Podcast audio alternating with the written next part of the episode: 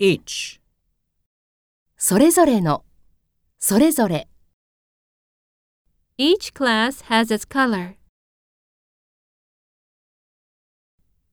each other.